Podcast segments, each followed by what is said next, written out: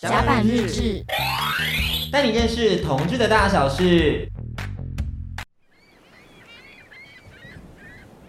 当你走在这城市里，找不到地方喘息，甲板日志在这里，陪你找到回家的勇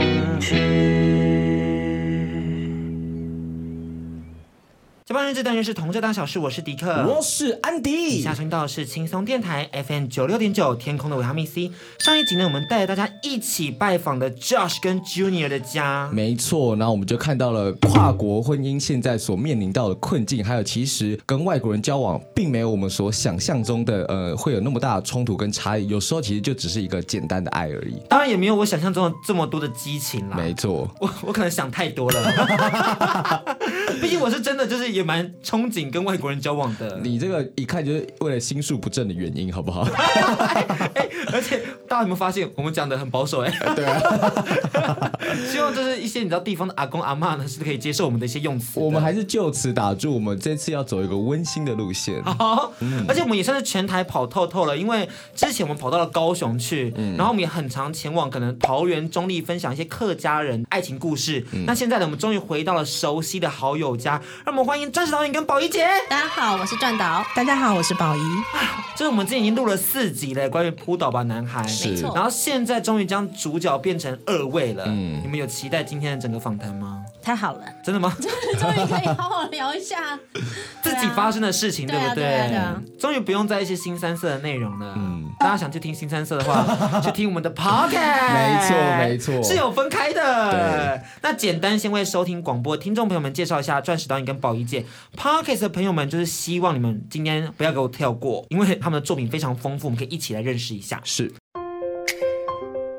A Diamond 钻石导演跟女友兼制作人宝仪共同经营纵虎龟影视工作室，两人制作许多脍炙人口的同志影视作品，例如《深蓝与月光》《孤鸟还乡》等。近期在 YouTube 频道上制作的《扑倒吧男孩》系列作品，更深受亚洲地区观众的喜爱，第四季点阅率更高达百万观看次数。两人也出版过一本猫咪与女同志们的图文书籍。名为尾巴抖抖抖，很高兴见到你，喵。还没有去看的，现在 Podcast 可以背景播放，你赶快把手机点开你的 YouTube，输入扑倒吧男孩。对啊，哎，还有输入搜寻 A Diamond 力四五公先生，给他订阅起来。对，我这里就静置五秒，你现在赶快搜寻。静置五秒啦，广播不能待五秒，你知道吗？哦，好，OK 了。就是其实我们两个也有演过，所以我们希望一些你知道听众朋友们不要再错过了。而且那时候不是说好喜欢召唤我的哥哥要破百万的那个观看次数吗？已经九十九万，现在九十九万，为什么卡在九十九？可能是因为你有出演的关系吧。我出演的是二哦，少在那边谢责。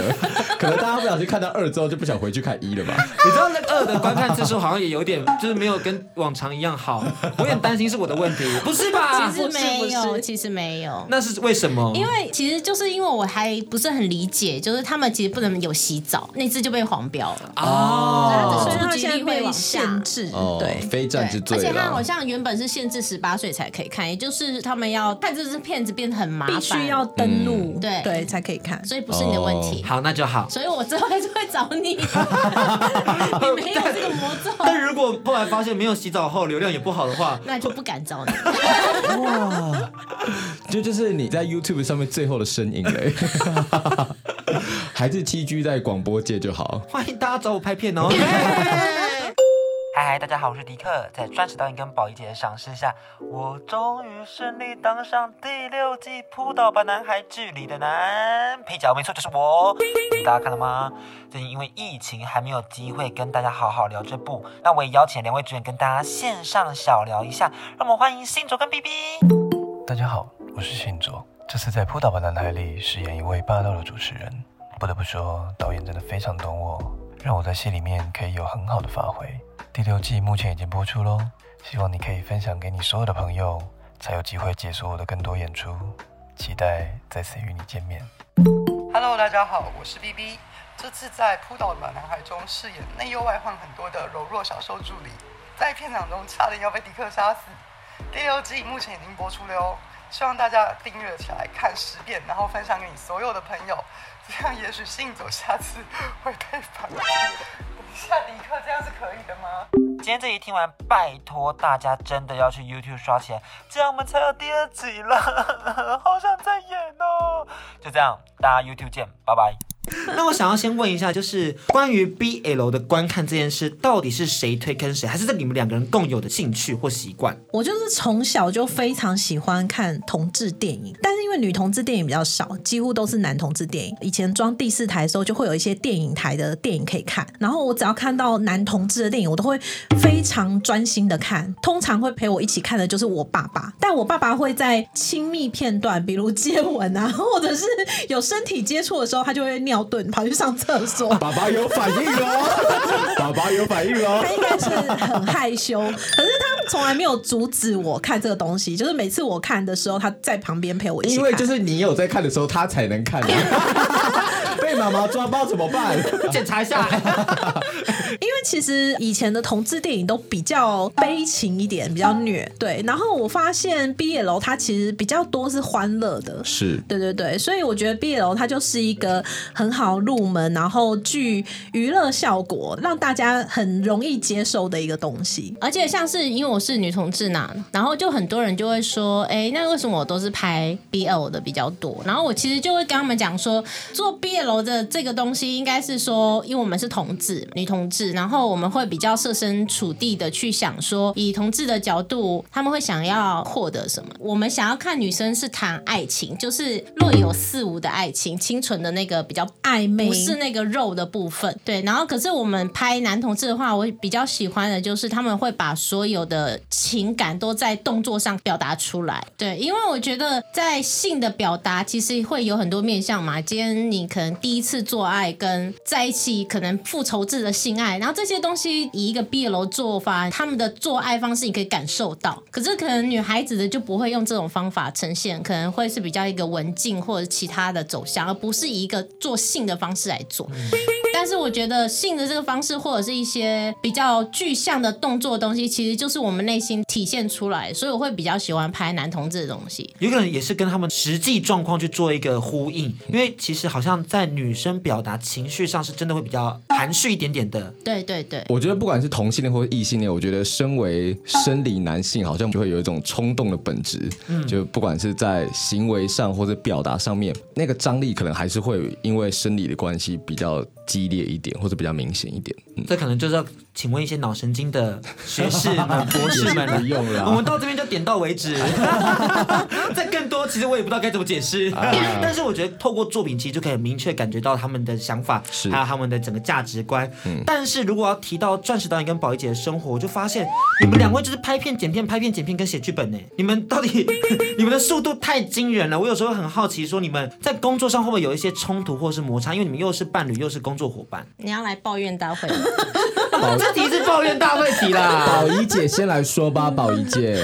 工作的时候，应该说我们现在已经呃交往了八年多的时间，然后我们其实不会为了家庭生活跟一些朋友之间的事情有任何的争吵，因为我们价值观很像，对，几乎是零。但是我们唯一会争吵的就是工作，因为我们两个对于那就是审美观，对于审美观有些许的不同，然后对于喜好的东西也不同，就是我们两个会看的影视作品、会看的书，然后的那个类别其实都是完全不一样的。哦，对，所以我们两个创作的东西就会有非常非常大的差别。以前也有关于说导演的这个角色，其实也有一些争执，对不对？因为当时导演可能是比较属于陪伴型的，去引导型的。那宝姐会想说，就是要发号指令，将事情赶快处理。对啊，嗯，所以他现在做制作人或制片是非常适合他的。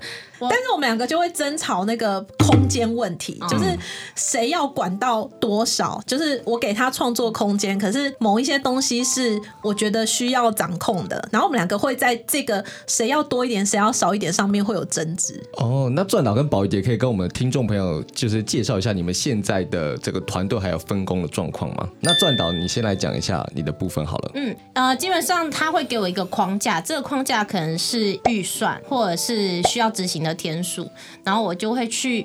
基于这些严格的考验呢，去写一个剧本。严格的考验，考验啊！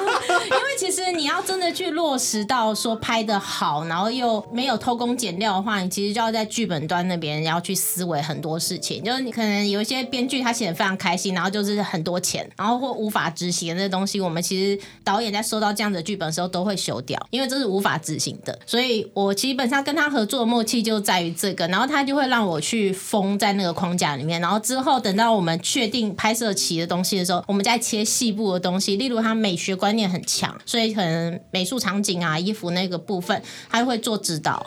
现在我略略有意见啦。最近有发现我越来越刁。前阵我们在吵长裤的事情，他有自己的想法。对，他就跟我说，男孩们要让他们穿长裤还是短裤，我就说随便。然后后来我发现，我还是想让他们穿短裤的时候，他就把我骂一顿。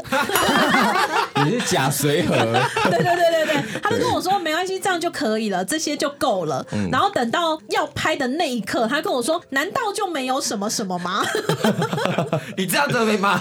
你难道就不能提早说吗？你知道我现在看。看很多他们给我其他的选择，我都觉得哇，很棒很棒啊！但是就会觉得说，是不是还可以再什么？因为你太满分了，可能故意小小刁难 是吗？是哦。宝仪姐有没有想要上诉的部分呢？没有什么好上诉，因为我觉得美学这种东西很主观。嗯。然后我的想法，因为我们两个喜好的东西有一点不一样，所以当然我们就会有哎，可能要稍微日系一点，或稍微韩系一点。对，就我们两个一定就会在想法上有不。不一样，那这些东西其实是一个风格，就是可能两个喜欢的风格是不一样的。嗯、那你们工作上的情绪会带回家里面吗？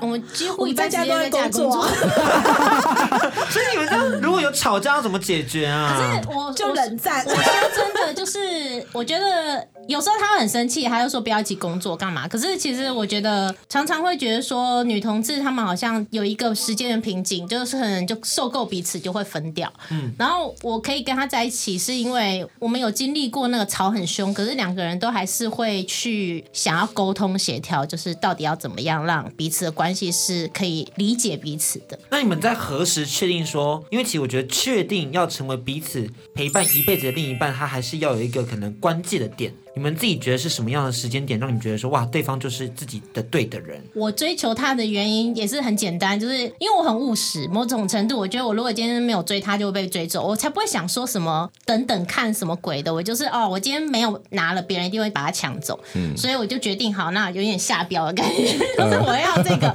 然后后来我就是跟他追求完了以后，然后我们也在一起。他就跟我说，因为那时候我有让捷运位置给他坐，然后他就觉得他这辈子都在给别人。他拥有的东西，然后我是唯一给他东西的人。哈，这真的很重要哎。这个描述很很身历其境。我懂，就是一件很小的事情，可是我觉得就是那一个你愿意多注意的那个细节，就会体现在说未来很多方方面面的事情，你是能够为对方着想的。对，所以我现在就是他都会跟我说：“狗狗大便去捡，然后食物来去拿。”啊，他可以依赖你去，他可以依赖我去做这些事情。嗯、对对啊，然后就是我们家劳动的部分是他，可是因为这是没有办法，因为。他是脑，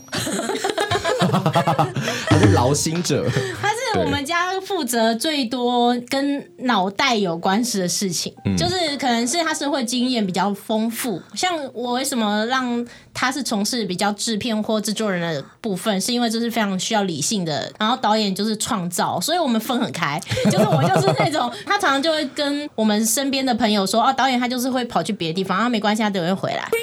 因为我他就知道遛狗放风的感觉，因为我就会想要去看，这也是因为我爸爸他也是做设计的，然后我爸他就会很习惯，在我小时候就把我叫到橱窗那边，然后我就想说百货公司门口要看什么，他就说你来看看这边的橱窗，然后就叫我学那边的设计，所以我就会很习惯的会去我们拍摄现场看附近的东西，然后所以我就会找到一些我觉得蛮有趣的敬畏。嗯。啊，对，或者是我会去观察每一个人在干嘛，然后导演走来走去，大家不会觉得很奇怪，可是我就会发现哦，今天这个人怎么那边那个什么，然后可能现场突然有一个临时状况，导演都要处理临时状况，我就知道要怎么处理，因为我可能刚刚有就去寻访了一阵子，知道附近有什么，感觉像是宝仪姐给转导一个世界，然后转导给宝仪姐一个陪伴，嗯，然后他们两个人这样相辅相成走到了现在。对，因为转导是属于那种创作型，然后。变动比较强的人，我觉得很多做这种艺术啊，或者做设计类别的人，其实很常觉得这样子。那宝仪姐反而提供了一个很务实的核心在那边，然后我觉得在做不管是后勤的决策或是谋划上面，就会让他们这个团队非常的稳固。嗯，像看他们的 IG 和他们的社群平台啊，就是宝仪姐的 Instagram 家庭嘛，还有钻石导演的侧拍。哦，对。然后钻石导演他有一张我真的印象非常深刻，在五月二十四号，二零一九年的时候。他就提到说，宝仪姐总是在拍转导，但是转导的眼睛总是在看着宝仪姐。Oh my god！这就是创作者的浪漫啦！都没有人看我，很多人在看你，好不好？真的，真的还好。听歌啦，听歌。对。那我们刚刚你有提到他们登记结婚这件事情，其实登记结婚伴随着有很多的像是财产的问题啊，然后医疗陪伴的问题啊。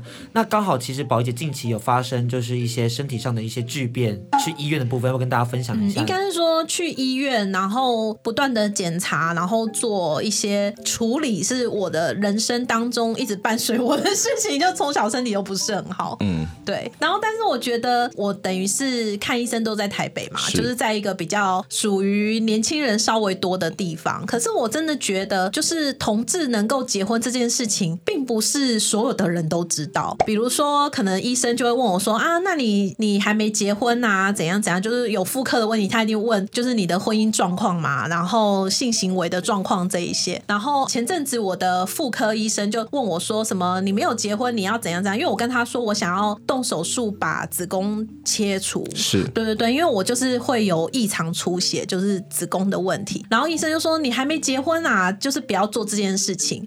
然后我就说，呃，对，是稍微年长的男医师这样子，嗯、然后他人非常好，就是一个很很有爱心、很和善的医生。对他们来说，四十几岁还算年轻，他会觉得啊，你是一个年轻的女性，然后先不要做这件事情。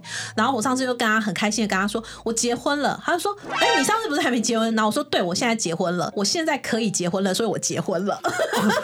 他们理解到。可以这个字吗？我觉得他应该是无法理解，但因为现场有太多护士，就是我们一直在聊别的话题，还没有办法切到这里。我就是一个任何时间都要出柜的人，抓紧时间就出柜，抓紧时间都要保证他们嗯结婚是一件很正常的事情，勇敢现身，买便当，哎，这个八十元，老板给你钱哦，我女同志哦，我结婚了，比如身份证还要放上去，说对对对，有来这边有，然后不然付钱的时候，哎，等一下我老婆会来付这样。哦。哦，所以这个称谓挂在嘴边其实也是很重要的哎，嗯、要让大家意识到说，其实身为女同志又怎么样？有老婆，对，开心啊。对啊，因为蛮多人会说，可能就是还没结婚的状态，就会称呼对方老公或老婆嘛。嗯，对。然后所以像呃前阵子我动手术，呃，因为我是全身麻醉，就做一个时间比较长的手术，就一个比较大的手术。然后呃，因为我心脏病，所以我的用药要特别的小心。嗯，所以呃我在麻醉的过程当中，医生跟护士就会特别的需要照顾我这样子，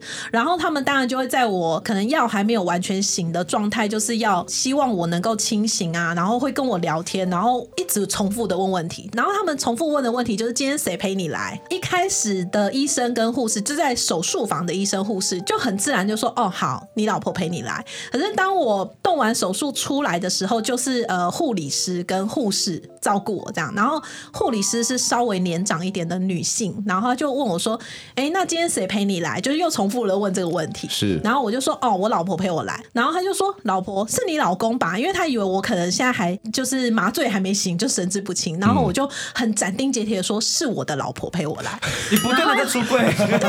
然后那护理师还是非常疑惑的说：“什么是老公吧？”就是他又再重复了一次。嗯、然后我就说：“是老婆。”就变成。然后其实我那时候人非常的不舒服，因为我就是晕针，然后。很想吐这样，可是我就很斩钉截铁的说是老婆，嗯、然后隔壁的比较年轻的护士就说就是他的太太啦，他们应该是结婚的太太，嗯、非常的可爱。这整个过程就是听到宝仪姐不断的在出柜耶，对啊，他那个兴趣栏上面写说爱出柜。我还记得他那时候在那个做手术的那一天啊，我觉得我想分享这件事，因为其实我们女同志要找到另外一半，年过四十要找到另外一半都不太容易。是对，然后所以那时候我还记得我陪他去医院嘛，然后其实他的身体一直状况不好，所以我们常常每次去医院就有点在生离死别的那种状况。你知道他去医院问诊出来，我都要偷看他脸色，就看他今天 有没有好一点或什么的。然后他那时候要做手术，其实我们是很担心的，就是。因为他是有心脏病，对，然后所以那时候他推进去的时候啊，然后我就是一个非常勤奋的人，我就会一直记录他进了哪一间，就他会有两个阶段，一个是。刚推进去，你会在一个好像是检查室还是什么室，嗯，对，然后之后才是手术室。然后我那时候就是不断在记录他的名字的时间，就是好像就是他现在在手术室是几点，然后他进去了多久，然后他多久还在那里。因为我就觉得，如果他真的发生什么事情，至少我知道那是哪一个 moment。然后我就一直传给他，因为他有两个妹妹，然后我就传在那个有他妹妹的群组里面，就说他现在在哪一间，他在什么时候，然后我就会觉得那个时间过超慢的。我有跟他讲。那天他去手术室的时候，是跟我爸离开的那一天是同一天，然后他们两个都是心脏病，然后我就一直觉得我跟他的缘分就是好像我爸走了，然后。托他来照顾我，嗯，所以他今天在检查室。好，那因为他们会医生会讲啦，其实医生，但医生讲的时候是 on time 啊，他会做急救干嘛？我哪知道什么时候？我自己就会想说，好，他现在是在打麻药了，哦，他现在在手术里面了。好，我上次记录的时间是二十分钟前，那他应该还要再二十分钟。哎，怎么已经四十分钟还没出来？然后心里就会很多小剧场，嗯，然后应该会出来了吧？然后就一直在看那个时间，一直等到你的名字出现在恢复室的时候，我才能哦，好险，没事，不是今天。嗯其他的身体状况曾经非常的差，我就是有点像是陪他去医院回诊，然后我们的爱情就慢慢的萌芽。但那时候他有曾经跟我开玩笑，他就说：“那我如果真的要进手术房，因为他那时候心脏本来是急性，要直接就是拍到医生要马上做的，所以他就跟我说：‘那我是不是就要帮他把屎把尿干嘛？’然后我就说：‘OK 啊，我没问题。’所以就有讲过，那时候我们的默契就是不往上报，就是他可能会让姐妹知道，但父母亲会不会知道就。可能年纪还轻，不想要父母亲担心，我们还没有想到那个程度。但是我们的默契是想要先自己担下来。嗯。所以像他这一次去医院，当然他的父母亲已经知道我们结婚了。但是我觉得就是他们年纪也大了，我们都一定是讲好的，就是没事，一切都很好。但是其实那个煎熬，就是我们自己会想说：天哪，一定都会有风险的。那我们会去想要让这一切就自我消化掉。嗯，嗯，你们大概在何时让原生家庭知道你们的情感关系啊？就是像钻石导演跟宝仪姐的父母认识这个在期间，但是什么时候？呃，我们两个交往没多久，我就把他带回家，但是是以朋友的身份这样子。嗯，然后，所以我爸妈就一直觉得我们两个是工作伙伴。是，可是我们其实在一起没多久，大概一年多吧。因为我手机桌布就是我们两个接吻的画面，所以我们就在有一次好像不知道妈妈还是爸爸生日的聚会上，就大家一起吃饭的时候，我妈似乎有偷瞄到我的手机桌面，然后他盯着那个荧幕画面看了很久，然后就想说，哎、他应该知道了吧？可是我就一直在等待他们来问我，因为导演他的想法是父母年纪都长了，所以不要去刺激他们，就是反正我们已经呃年纪比较长了，然后能够自己生活，然后我们也不是在呃原生家庭里面生活，其实我们是住在外面，所以他就认为说不需要去刺激他们。然后，但是我一直很期待我爸妈来问我，这个爱出柜的本。性藏不住，藏不住，很想讲。嗯、对，然后一直到一直到呃，差不多我们交往了五年吧。有一次过年回家，因为每次过年回家，爸妈一定都是不外乎还有亲戚就问说啊，什么时候要结婚呐、啊？然后什么什么之类的这样的话题。然后以前这个话题就是每次回家就一定要面对，嗯、一直到我两个妹妹都生了两个小孩之后，这个话题有稍微减缓一点，因为我就不需要生孙子给他们抱嘛，那个压力就没有那么大了。然后跟过了三十五岁之后，他们就认为不容易结婚，所以就也不会像以前三十几岁那么频繁的问这样子。嗯，然后一直到大概我们交往五年的那个过年，有一天晚上就吃完年夜饭的时候，我妈就突然说：“嗯，你等下吃饱饭啊，你先不要走，你坐在这里，我有事情要问你。”然后我就在想说：“来了来了来了来了来了来了！”我其实非常的开心，好像是要问我这件事情。然后果然就在客厅，然后。我爸就是又呈现就是赶快离开这个战场 的状态，爸爸就飘走，对，爸爸就飘走，就跑去厨房洗碗啊什么之类的。平常不洗碗，今天特别爱做家事。没有，我爸是一个爱家的孩子，所以他他平常都是他在洗碗。他又想尿遁了。然后后来我妈就问我说：“呃，那个啊，我问你吼，你是不是跟那个导演啊，吼？”然后我就说什么？他一脸要说出来，鼓励妈妈妈妈说出来，赶快说，赶快说，是女同志，是女女女同志哦。然后后来后来他就说什么你们是在一起哦？然后我说对啊，他说呃什么你们你们是什么状况？我说我们就。就交往啊，我妈就突然 cue 我爸，因为我爸不是在厨房，就有点距离的地方。他说：“天福，你看呐、啊，我就跟你说好怎样怎样。”然后我爸就淡淡的飘了一句，就说：“我炸的怎样？” 还要弄一个拉炮用，我猜对了吧？对。然后我妈非常可爱，她就开始在讲说什么：“你们为什么要这样啊？”就是她很想要问跟反驳这一切，但是她找不到一个用词。嗯，然后。我就干脆就是你知道爱出柜的个性，我说我们就是女同志，我们就是很爱对方，然后怎样怎样怎样。但我觉得父母其实很难理解这些东西，因为他们的原生家庭生长背景其实没有同志的这些东西在他们周围正常的存在着，所以他们以前都会认为可能不男不女的才叫同志，或者是生活习惯很奇怪的才是同志，所以他们通常对同志的这个字眼会是比较偏负面的，他很怕自己的小孩会受到霸凌，可能会受到欺负，或者是别人会看不起他，嗯、所以我觉得他们反对原因是因为这样。嗯，对，那所以我就跟他讲说，哦，我们交往没多久啊，那个导演就买了保险，然后他保险的受益人是写我的名字。嗯，然后我就说，他虽然写我的名字，可是我们有经过就是保险公司的审核，确定我们两个的确是伴侣关系这样子。然后，但是如果万一哪一天他走掉了，我没有他的死亡证明书，我也还是没办法请到这笔钱。嗯，对，如果他妈妈还在的话，他们的家人不同意给我，我还是拿不到这笔钱。虽然他受益人是写我。哎、欸，我也想知道保险公司是做了怎样的确认？对啊，怎么样确认是情侣关系？他们就是会跟本人确认之后，然后还会打电话给我，然后问了很多巨细迷的问题，比如说你们什么时候交往啊？那你们平常是谁在赚钱啊？什么什么之类的，他们会问很多。是情侣测验题耶，就很像那种海关有没有？那种就是可能要偷渡非法劳。工，然后假结婚的那种，然后带到两个审讯室的，你老公穿三角裤还是四角裤？就问这种很细的生活问题。会想要讲的是默契大考验？好像你那个情境比较符合那个。对啊，对。我觉得他们没有问的那么细，但是他们就是有点像是确认你们之间的关系是真的有存在这样子。嗯嗯嗯、对。那导演妈妈那边呢？对于就是宝仪姐的关系，因为我很小，就大概是国中吧，我就很容易被女生吸引。我那时候还拿德育奖，我觉得那真的非常的好笑。就是我就喜欢一个隔壁班的同学，然后老师就觉得我怎么可能会是喜欢女生呢？然后他就很讽刺，让我得了德育奖。为什么这个关联性是？我就觉得莫名其妙。我就是属于浪漫派，就是所有把妹技巧都会在我的影片出现，因为我就真的超爱把妹的。然后那时候就是默默的买了一张同学拍那女生的照片，因为那时候没有行动电话。然后反正就同学就拍了她，然后我还把她照片互背。然后因为我讨厌数学课，所以我就在数学课看她的照片。然后老师就看到我了，然后他就觉得我怎么可能会去喜欢隔壁班，而且他的品性比较不好的那种。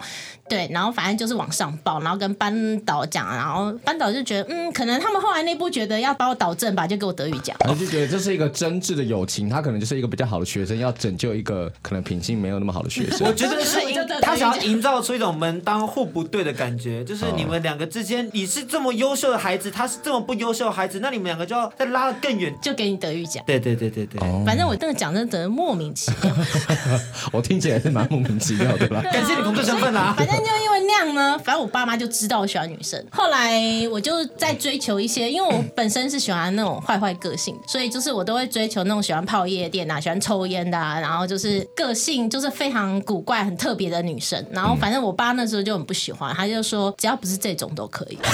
我就心想说啊，这种就是我喜欢的。可是宝仪姐好像也没有这种个性耶。没有，后来就是你知道我人会长大，就是会有很多人生百态。哦，爱一些放荡不羁的人，那那些人本来就不容易稳定下来。所以就是对对，嗯、然后我那时候追追求最多就双鱼座，所以我非常理解双鱼座。对，然后反正呢，啊、我就有一种 有一种就是帮人家养女儿的感觉。我那时候真的已经追到，就是那个人跟我年纪快差十二岁，嗯、对，然后就有种累了。然后后来我就想说，呃，那反正对于爱情这条路，我就是等于是有另外一个想法。我觉得我们在爱情中，我都会去学到对方给你的想法，然后你会从里面成长。然后那一阵子，我就是觉得我要成熟一点，对，然后我就开始就是，哎，有一个机会，就是碰到他，然后他身体很不好，然后我就带他去，而且那时也是因为我爸离开了，然后我也刚好理解心脏病的部分，所以当他有这个问题，我就有那种小孩子个性，就说，哎，没关系，我知道怎么弄，然后我就会照顾他这样子。这是一个浪女回头的一个故事，耶，就是他们终于定下来了，一世一家。对，真的是一波三折啊。对，但是我觉得有点像吃瓜群众一样，听得很开心啦。但是必须有那段才会把妹。你知道我以前有把过一个，我自己觉得很扯的，就是你知道那时候要去参加学测，我们要去图书馆念书，跟另外一个女生，然后那女生也知道我喜欢女生，反正就是所有的女生都知道我是喜欢女生，那我不一定会把她们就对了，因为我就是很喜欢挑我喜欢的那种。然后就是两个女生就在斜对面，然后我就喜欢其中一个，我就还故意写一个纸条，然后放在那个桌子最旁边那个位置，然后他们经过的时候会看到。咦，难怪我们钻石导演在分镜上处理的这么好。没错，这都是以前的经验累积起来的呢。嗯、都做很多一些拐弯抹角的示爱动作。对，这是称赞吗？我嗯，对影视创作来讲，可能是哦。好了，我觉得我们刚刚聊了那么多成长的故事，还有原生家庭东西，我觉得我们待会听完歌曲之后，我们来可以来聊聊你们自己家里的组成，我们可以聊聊这一块。大概到这边第二段，但是我有看到一个故事很有趣，嗯，是钻石导演的，嗯，他说他以前有一个前女友，他会限制你要用 A4 的纸，你怎么会看到那个啊？你的视线不能超过 A4 的纸，因为你在偷看其他女生。他真的很扯，你知道那时候我们在外国，我们在外国念书，然后我们念的是媒体系，然后媒体系是谁会进去嘛？就是想当女明星进不去的人会去念的，哦但我不是要当女明星，我就是纯粹就是念媒体。然后就一堆女人，他要进去把女明星。没有，反正他们那些外国美亚，不是胸部都会这样挺很高，然后夏天的时候就会很明显。然后我们就是会有个教授，大概在一个三百人的那种挺这样弯曲，应该跟你们台湾的是一样的。然后他们就会做的很猖狂，因为就是大家都会这样子很摆烂，然后在听那种东西。然后他就打我头，哎，干，他就说干嘛看？然后他就说不能看，然后我以后就真的只能这样讲。你说在上课的时候，对啊，我明明就这样瞄一下也还好吧。等一下，你们两方都不太好。怎么这样瞄一下还好？而且还好吧，他就穿那样子，为什么不能看一下？宝仪姐笑笑啦。我是那个会跟他一起 一起看的那个人。不得不说，我每一任女朋友胸部都超大。谢谢，这边一位。哎，我可以理解，就是当有一些人听到我们男同志说什么“哇，干他胸肌也太大，好喜欢那种胸肌哦”，我跟你讲啦，烦躁感。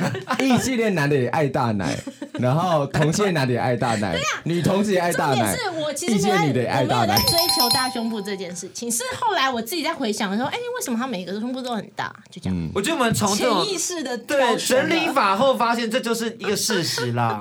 没有，因为我后来想说，为什么没有追求到没有胸部？因为没有胸部人都几白。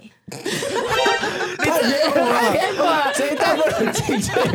超级政治不正确。没有胸部的就几白是什么？用身材攻击，用个性攻击，超没有因果关系，但听起来，但听起来超好笑。没有胸部的就几白。废到笑，因为有容乃大啊。这个这个解释更废。零分，真的不能播哎，这个会出事。但 Pockets 可以吧？你说钻石导演，够了，再导演说什么？钻石导演说，没说过几百。剪掉，剪掉，剪精华。啊，剪掉，剪掉。我们要回来聊聊猫咪了。嗯。传说中，如果要当一个女同志，首先你要有一只猫。没错，还要做瑜伽，跟吃素，跟打羽球。开头可以。对，这个是我们今天就是在访谈前，就是问了转导跟宝仪姐，就是在交友软体上，女同志上面可能会写哪些介绍这样子。对，男同志可能就写说，哦，我可能会养柴犬、养柯基，然后可能会去健身。健身对，但女同志的可能就是会养猫、做瑜伽、吃素、打羽球，就这一类比较常看到。那猫咪到底跟女同志有什么样的关联性呢、啊？因为裸体在床上有猫过来很可爱、啊。我觉得我们请宝仪姐分享好了。好啊，我觉得宝仪姐会比较理性，告诉我一个正确的答案。对，这战岛现在越来越难控制了。我我其实不知道。会照顾猫咪，其实是因为跟他交往，然后他有养的猫咪，然后得要跟猫咪一起生活。因为我是那种很严重的过敏，所以其实有猫毛跟狗毛对我来说是蛮痛苦的。因为小时候有气喘，那后来有比较好，但是过敏的状况还是蛮严重的。对，所以就是试着要跟他们相处。然后小时候我被猫抓过，所以其实我是非常害怕猫的，就是我不知道怎么跟他们相处。我并不讨厌他们，但是我怕他们。对，所以我记得那时候我们刚刚交往，然后刚同居的时候，然后他的猫就是看到我会很开心啊，就会可能飞扑上来。可是你知道他们的飞扑很吓人的，因为他们有爪子，所以它飞扑的时候指甲会卡在你的肉里面，然后你就会一道血很很痛。所以我第一次被吓到，然后我就很自然反应的把它丢出去。然后可是丢出去的那一刹那，我想说完蛋，我竟然摔了那只猫。然后我就一直不断跟他道歉。然后可是我明明背都是血这样子，这种负荆请罪嘛，背上流的血说对不起啊。对，对不起，我不是故意摔你的。难呢。对啊。那你们有过什么沟通吗？因为其实你就是有过敏啊，你这样怎么养猫？嗯、呃，我觉得还好哎，就是猫很可爱啊，你一定会被它融化的啊，所以这不需要沟通啊。当你跟它们相处以后，你就会爱上它了。就是如果以卫生管理上来讲，猫看来表现比狗好一点。好像是哎，嗯，因为猫会去猫砂尿尿大便。对，然后只是毛量很大，但是你就是要勤劳的可能吸地，然后勤劳的换床单，然后勤劳的整理这样子，勤劳的捡拾那些它摔到地上的东西。对对对，勤劳捡拾它摔到地上东西。可你们家有非常多只猫咪耶，那你们家是谁在管理这些猫咪，或谁在照顾这些猫咪？这个分工是？现在有几只啊？我觉得毛小孩对我们来说就是家人，然后我们没有在算几只的，就是几位 很难算几位，因为数量太多了。我们不会特意去算，因为他们就是有两只现在在我们房间，然后有一只年纪已经很大，就在比较安静的地方，我们会分属性，然后还有一只他是浪浪，然后因为被邻居检举说要把他送到收容所，所以他其实是不亲人的，但是因为我就觉得他进收容所一定是不好过嘛，所以我就把他抓进来。我那天就是一个晚上在等他，然后我没有那个诱捕笼，所以就是。就是等它进里面，进一个一般笼子里面，然后我就把它放在楼上。现在就是它跟我越来越亲近，所以可能到时候就可以比较容易把它带去兽医结扎。那我们就不会把这种猫算成是我们的猫，但是我们就是还是会照顾它，因为我就想要帮它找主人。Oh. 为什么会那么多猫？是因为我们住的地方它是一个边角，它是有一个像是类似花园的地方。然后我们住进去没多久，就有浪猫一直掉下来。然后我们那时候先捡到一只，然后隔两天又掉了一只下来，然后那只也是，就是邻居就是说。送到管理员那边，然后管理员看到我们要带，他请清洁队来把它丢掉，当垃圾，就是叫清洁队来把它收掉。因为我们就是要送猫去医院嘛，我们才刚捡到，然后他就看到我们有猫，他就说：“那你们要不顺便拿走？”因为有一只要丢掉的，不然那个等下收垃圾会把它收走。我想说这什么东西啊？是活的猫哎，活的猫，活着的小猫。然后我们就就演那只就养了，所以会这样子的原因，就是因为附近的浪猫一直生。嗯，然后我们就有些幸运的，我们就送出去了，因为我们也是会看我身边的朋友有比较可以信任的，我们就是慢慢送掉。那没有的话，尤其是猫妈妈，那就会很常留在我们身边。嗯，掉下来这个词听起来很怪异。它真的是掉下来，就是可能生在屋顶或什么，它是真的摔下来，好痛。对，可是它就是刚好掉在我们家，而且刚好掉在我家。那时候有一只狗，它就在外面鬼叫鬼叫，然后我就会看你怎么。而且我们那时候长期在拍戏，我们在家时间不多，我们其实很少。待在家里，然后就它掉下来，刚好那天待在家。刘海嘛，对对，刘海。这什么迪士尼的剧情？很梦幻，对不对？空降猫咪，对啊。然后因为那只狗那时候没有拴住，他平常是可以走来走去，我就立刻就是赶快就把它抓抓着它，怕他去攻击去咬那只猫。对，然后他就是鼻子这边有一点小流血，因为摔下来受伤。然后他那时候完全不会奶猫，因为他那时候是算奶猫状况，所以他就是去 YouTube 学怎么样吹尿、吹大便，然后怎么喂它。对，因为。他是我一手拉拔长大的，是孩子，是孩子。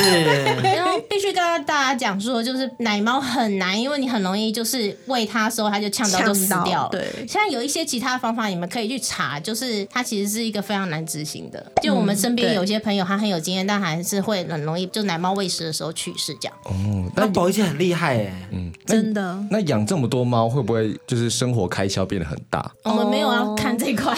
对，就是它就是生活的一部分。我们都是说，至少比养小孩便宜。对对对对对。但是数量的增加应该差不多啦。对啊。应该是说，如果猫咪跟狗狗进入到老年，然后生病的话，那个开销是真的蛮惊人，嗯、因为他们没有健保这些东西。嗯嗯、对对对。我好爱上。我们我们来聊聊，就是你们书好了。嗯。就这本书叫做《尾巴抖抖抖》，很高兴见到你，喵。这本书是你们二零一九年的时候。制作的，当时为什么会想要做这本书，然后去收集将近三十二组的来宾呢？因为我们两个曾经有受邀一本女同志的书，叫做《拉拉锁在一起》，然后他也是访了很多女同志，然后就发现，呃，其实蛮多人是需要借由看书，他们可能就想说，哦，当年我就是看了这本书，然后我才有办法得到启发，勇于出柜啊，或者是勇于追爱这样子。然后我就觉得好啊，那我们现在想要讨论，就是因为公投的问题，让我们觉得。好像同志就是属于一个标签上被放的比较负面。那我一直觉得说，那我们同志可不可以做一些让人家觉得我们其实对这个社会是有贡献？所以我就突然想到猫咪这件事，因为常常会在同志的群组里面，那时候 FB 常常都会有一些女同志团体，然后就只能限女孩子可以进去，然后大家都会晒猫。那我就发现他们晒猫不是今天说我买了一只这种多美的猫，而是说这只猫陪我多久。那我觉得这是很重要陪伴这个概念，因为不是每一个女同志都可以那么容易的找到另外一半。那常常可以陪伴你面对你人生的一些变化，其实就是那只猫。所以女同志他们对那个猫的珍惜是这只猫陪我走过哪些岁月。所以他们通常会呃，像有些人可能会觉得说，狗狗生病了就丢到山上，眼不见为净嘛，他可能自己想办法，或者是猫咪生病了，可能要花二三十万，他们就不愿意付。但是我相信女同志。几乎我碰到他们都是会陪伴那只猫，就是走向它应该走的那个安宁或者是照护部分，所以也是因为这样起心动念，我觉得，哎，那跟这个动保的关系，就是说我们女同志在付出的，就是可能认养这些需要被认养的动物，然后跟我们是怎么样在一个多元家庭里面去跟它组成一个关系。用猫咪去串联每一组来宾，其实很有趣的事情。无论是刚刚提到的生命经验陪伴以外，其实也提到了动保议题跟。给予社会一种正向的印象吧，就让大家知道说，其实同志议题也可以跟很多议题去做个结合。嗯，而且其实就是在现在的家庭组成来说，呃，宠物这一块的比例是越来越高的。很多时候，其实陪伴你的青春或者陪伴你走到老的这一个对象，其实是你的宠物。那像现在的家庭的成员，其实毛小孩也成为我们很重要的一环，和大家一起成长，嗯，甚至是面对生离死别。其实导演在书中里面都有提到说，每一个。的毛小孩的名字，甚至是有些已经成为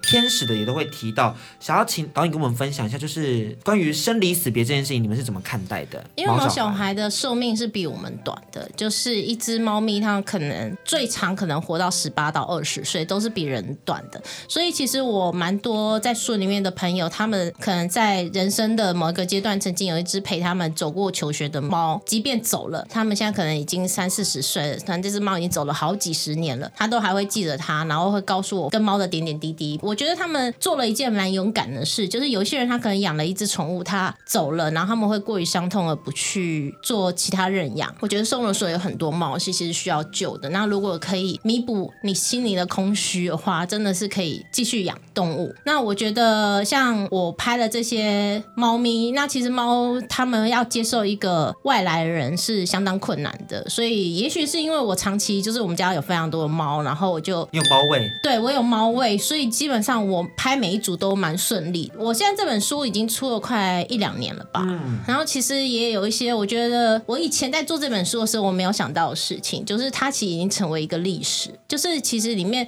陆陆续续有些朋友的猫也走。当他们在脸书发布那只猫走的时候，我其实就是会有一种感觉，就是我有跟他经历过那一刻，然后他们有一些照片，然后我知道我有时候在翻起这本书的时候，我就会看那个 moment，因为像我的猫也是那时候我跟宝仪做的那一集是最后，然后那时候我有三只从澳洲带回来的猫，那时候都还活着，只是有一只它的精神状况不是很好，然后因为我们两个其实对生死不会过于放大它，我们只是想要好好的就是有一个善终，所以我们就说，嗯，我们会往好的想，就说，嗯，我们现在书还没做完，然后它还活着，那我们就拍一张照片。所以我刚刚在翻这本书的时候，我就有看到它那时候不是很舒服的照片，是对，可是因为也不是说我故意记录不舒服，我觉得这也是一个过程。然后在这当中也有另外一只猫去世，对，可是至少我们都很珍惜每一天。就是我现在看到有一只十八岁的猫，我就会跟他讲说。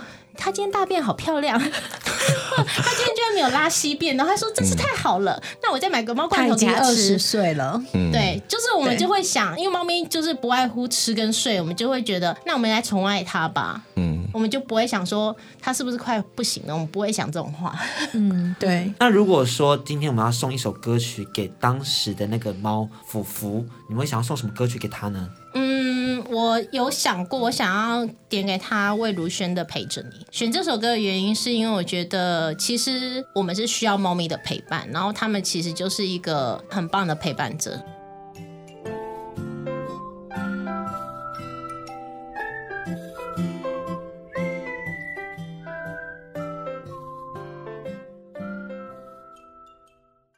呃，应该是说他是你爸爸吧？他他爷爷去世了。嗯然后他爷爷去世的时候，他爸就跟他说：“因为家族都在，所以很抱歉不能把我的名字写进去。因为我们那时候已经结婚的状况，我觉得这是非常合理的嘛，因为他们比较保守。是。然后后来他们每一年都会有那个要整个家族点光明灯，然后他就跟我要了我的。然后因为他已经把我视为那个家族，所以我会跟他们家里的所有人名字挂在一起。”就是点在那个庙里面点光明灯的部分，但这其实很重要哎，因为像我回到我妈妈那边，就是大家。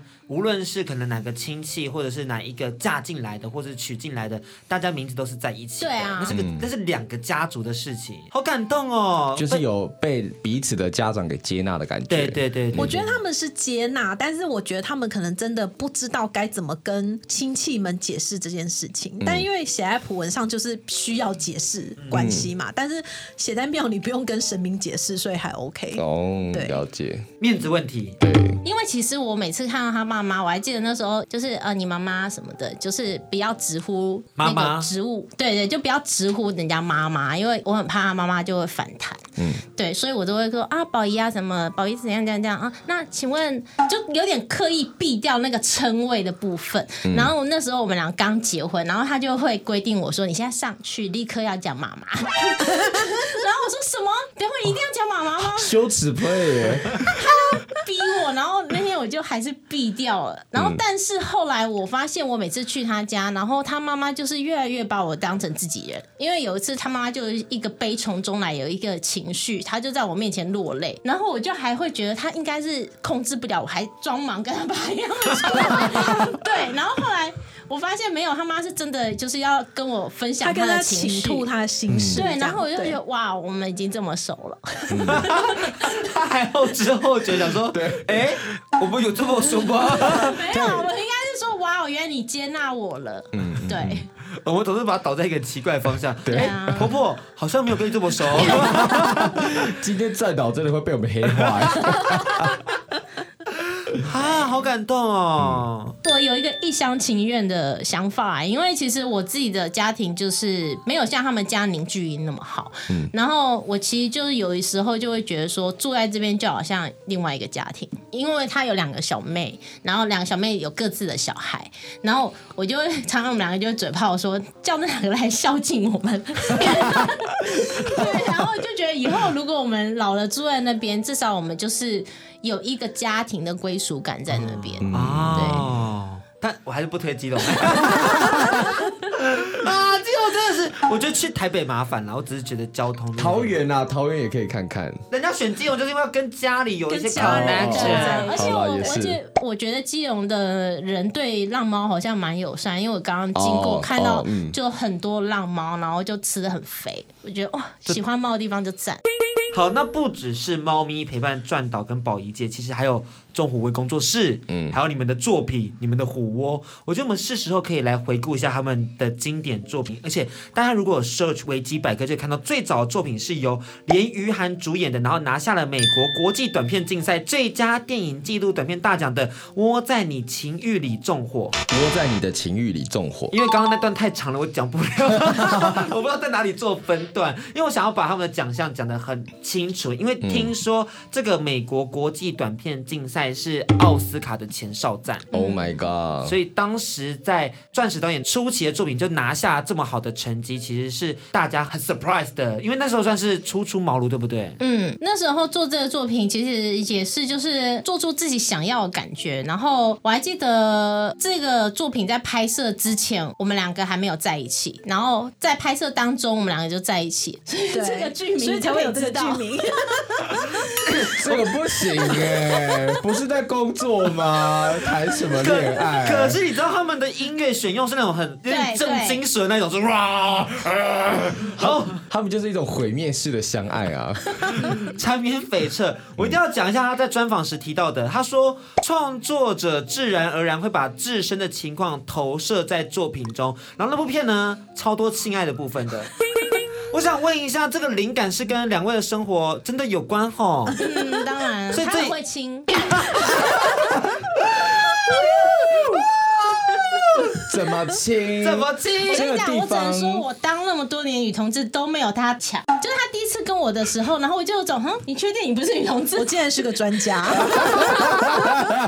是一种，我们本来是公，怎么就变他是公了？哦，哇，扮猪吃老虎哎！看他平常这样温温的，没有，那那真的是我的第一次，但是我可能就天生有天分，也有天分，电影看很多。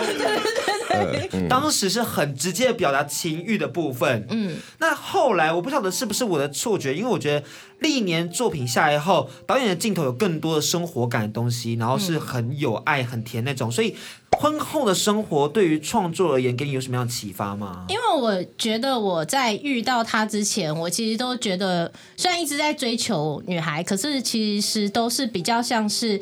在谈一个浪漫的爱情，所以当你在追求，你其实就没有什么生活感可言，因为你没有生活，你只是在创造很多的浪漫。我觉得当开始有机会可以结婚，我觉得这真的是一个很棒的一个生活体验，因为你可以不再只是追求一个爱情，你可以面对柴米油盐酱醋茶，你可以面对两个人要怎么样去磨合生命的一些考验，对，然后你就可以慢慢去理解，哦，原来这些人的生活是什么，所以。跟他交往以后，我才去面对生活，所以我的镜头才会慢慢转向更真实的人生。嗯，更有生活感。我觉得这个真的很重要，因为其实生活感会制造出生命的厚度。那我想问一下，近期导演的短片创作中里面的《孤鸟还乡》，因为这算是我最喜欢的作品之一。因为你知道喜欢作品很多，但之一就是我们《孤鸟还乡》，由杨丽英跟丁宁所主演的，有带到老年女同志的这件事情，然后就是有很多暧昧。的情绪，但是没有终点。嗯、我想问一下，就是当时接下这个剧本的时候，你们是怎么样去理解早期女同志的生命轴线呢？嗯嗯，那时候我其实，在刚去女同志夜店的时候，我身边其实充满了比较多年长的 T，对，然后我就感受到说，他们的那个生命经验跟现阶段的女同志是不一样。刚刚想问一下，就是在。北部哪里有 T 吧？现在已经很少了。但是我那个年代，因为我是一九七八年，然后所以我那个年代还蛮多在林森北啊什么。我还记得，因为你知道，我前阵子就有在怀念过去。就我记得我那时候去有一家 T 吧，它是你要去按门铃，然后他会有一个可能看得到你的地方，他要确定你是女孩子，你才能进去。哦。然后你进去，其实里面也没什么，就只是他过滤掉男生，所以你就是可以在一个 CP 值很高的点。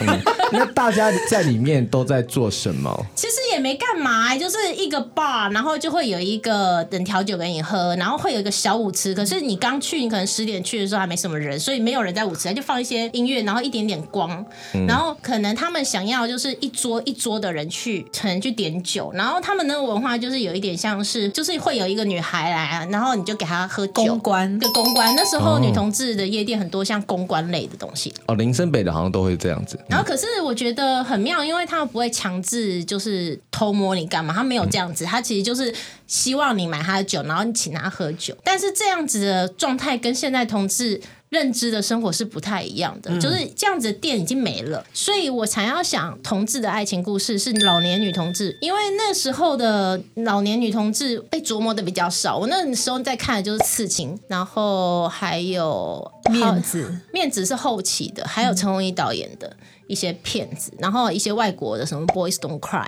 对，可是老年女同志的戏就少很多。可是我其实觉得，像现在同婚已经过了，我们是否可以就是回过头来看？就例如现在有一个热线的书叫做《阿嬷的女朋友》，它里面就有解释到一个我很震惊的事情。他就说，如果今天有一个女孩子跟他交往，但她有机会跟一个男人结婚，他会祝福她，因为至少她可以获得幸福。至少在我这个年代，如果一个女生她突然跟男生交往，我们还是会。骂死！以我老娘的个性，还是会恨他，我就揍他死。我们我们那个年代最讨厌 bisexual，因为我们那个年代就是很害怕今天交往了一个女生，然后很多 T 就是属于温柔型的嘛，就是把她拱在手心里面，要什么吃什么，就是会处理的很好。然后但是我们就是敌不了男人，所以其实那时候 T 会非常害怕是 bisexual，这跟现在的状况也是不太一样，因为现在就是可能我会喜欢。不喜欢，对对，还有一个结婚，我觉得结婚也是一个很妙事，因为我们永远不可能有结婚的选项，那时候，所以我们都不觉得我们晚年会有人照顾哦。但是现在有这个机会，就觉得大家分开的原因可能会迫于说啊，可能传统的压力啊，可能就是一些性向上的。因为你不管再怎么表现好，一定有几次表现不好，然后当你表现不好，对方可能就觉得反正也不能结婚，然后我受够你，他就走了，然后他就是会跟男生在一起，因为我几乎每一任的最后就是跟男人，然后我身边的密友他是韩国人，他超挺我，他说我就是在哪一条街上看他跟哪一个外国人打情骂俏，然后你就只能听到就是对他就是男的，那没办法，毕竟当时有太多的原因可以选择离开了。对。那其实即使是同婚通过后，应该还是有很多的人是比较不敢出柜，特别是属于老年的人。那这一块的话，未来会想要把他们捕捉下来，或者是拍摄起来，或记录下来吗？有的，我最近就是跟有一个女同志的出版社叫集合出版社，啊、林涵玉社长他们就是计划要出一百本女同志的书，然后其中他有一个作者叫卓嘉玲，他也写了很多女同志的书。那他们有一篇短篇小。说我目前跟他们合作，然后要准备影视化，叫《暗恋很多，恋爱没有》。那我基本上就是想要呈现，就是老年女同志他们的世界观。那这个故事很特别，是她其实还有一个年轻女孩子，那她比较举足不前，她不敢告白。那他们两个之间的对话，哦，所以是两个年代的人的对话，没错。然后透过呃每一个人的生命故事去交织出现行台湾的女同志的状况，这样子，对，很令人期待哎。嗯。也希望好不好？就是如果有一些电影的厂商啊，或是有一些企业主啊，想要赞助这部片子的话，赶快联络到我们的专导这边啊！创作者真的都是很需要支持的，好不好？特别是金源上的支持，真的，我们也需要啦。大家如果有想要可以支持我们 一组的，一组好不好？众虎龟在一起，众虎龟跟甲板日子我们姐妹的，对啊，他那边是山，我这边是海，深海，深海上的交流，对啊。我就没讲乐色话，对不起。我们因为你知道，我们创作者，我们想法比较跳。宝仪姐，哦，我们就负责后后勤的部分了。对，好了，那未来如何关注你们的资讯呢？可以 follow 我们的 IG，或者是 follow 我们的 YouTube 频道。IG 的话，我们 follow 的是 A Diamond Lee A D I M O N D L E E 底线 F T。对，宝仪姐，你现在有要开放你的 IG 给大家追吗？我都随便哎、欸，大家想追就追。佛系会不太佛系？就是如果关注导演的时候，就很常可以看到我。他，他真的是很以我为重心。我有时候会从小细节发现，那他就会说：“我买了什么什么什么，因为你缺什么。”然后有一天我就发现我们的工作室里面出现了 A 跟 B，因为我是 A Diamond，然后他是 Bell，所以他就是会一直以我为天的感觉。嗯，所以你把我宠的。对，保险有点，哎哎，好了好了，都给你讲。所以如果工作上我们两个意见相左，然后我都觉得就我自己自作自受。改个新派，可是自己承担可是我不。得不说，就是他很高标准，所以我也会尽量完成他的期待啦。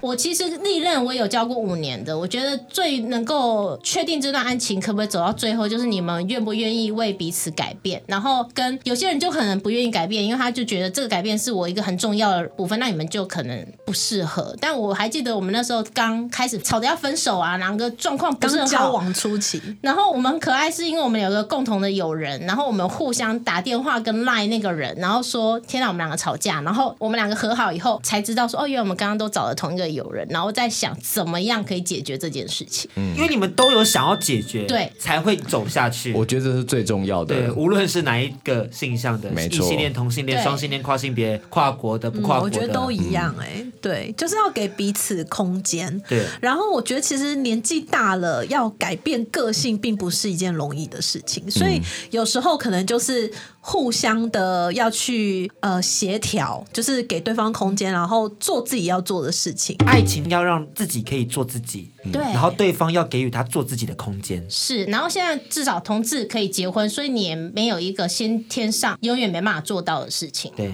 这些建议给大家。没错今天直接成为一个恋爱课，哎，真的 我们也预告下一集来宾了，很会接，很会接，这样子。大家可以期待一下下一集来宾，也是一位女同志，对，陈雪。哦，对对对对，所以这一周算是我们的女同志专题。没错，对，那早餐人会来吗？哦，不会。对，嗯，那最后我们有个问题要请你们替我们描绘一下，这是我们节目的固定问题了，就是如果今天要请你们写我的家庭这个小学时期必写短篇作文，你们会怎么写呢？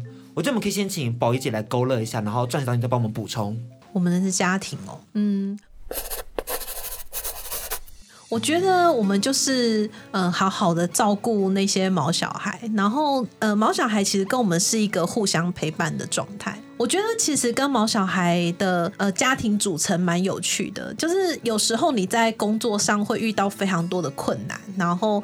或许我们两个可能会吵架，会有一些争执，然后跟工作上遇到一些很莫名其妙的人，然后不友善的人，或者是霸凌，种种的问题。可是当你看到那个猫咪很可爱，跟你撒娇蹭你两下，然后你摸摸它的时候，其实你的怒气真的会消掉一半。对，所以我觉得其实宠物对于现代的人的生活是蛮重要的，就是互相陪伴蛮重要的。然后我也觉得这样的家庭，除了有毛小孩以外，我们也有彼此的家庭，所以慢慢慢慢的把彼此的父母亲，因为他们年纪也都长了，我们四十几岁，他们也都七十几、六十几了，所以慢慢把他们融入到我们的生活圈，然后互相买彼此父母亲的药，然后偶尔我们因为也年纪大，有时候要去个医院，然后也会跟他们的姐妹会有一些聊天，关心彼此的生活。我觉得。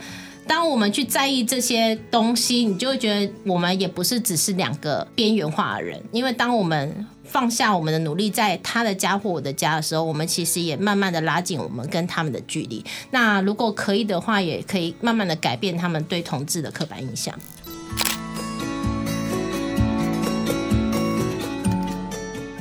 好的，谢谢两位。我觉得最后收尾很像是在生活中找到自己可以努力的方向，然后让他们可以逐步的接受自己。因为本来与父母的沟通就是需要时间嘛。嗯，那我们走进主流这件事情，其实也是一段很长的时间，所以也很期待大家可以跟我们一起持续的与家庭做对话。没错。那我们节目到尾声了，请大家记得到各大 Podcast 平台订阅《甲板日志》，还有我们的 IG Gay Andy 跟安迪的。WSJ 零三零九，每周四到六晚上七点，请大家记得锁定轻松电台 FM 九六点九的甲板日志哦。大家拜拜，拜拜，拜拜。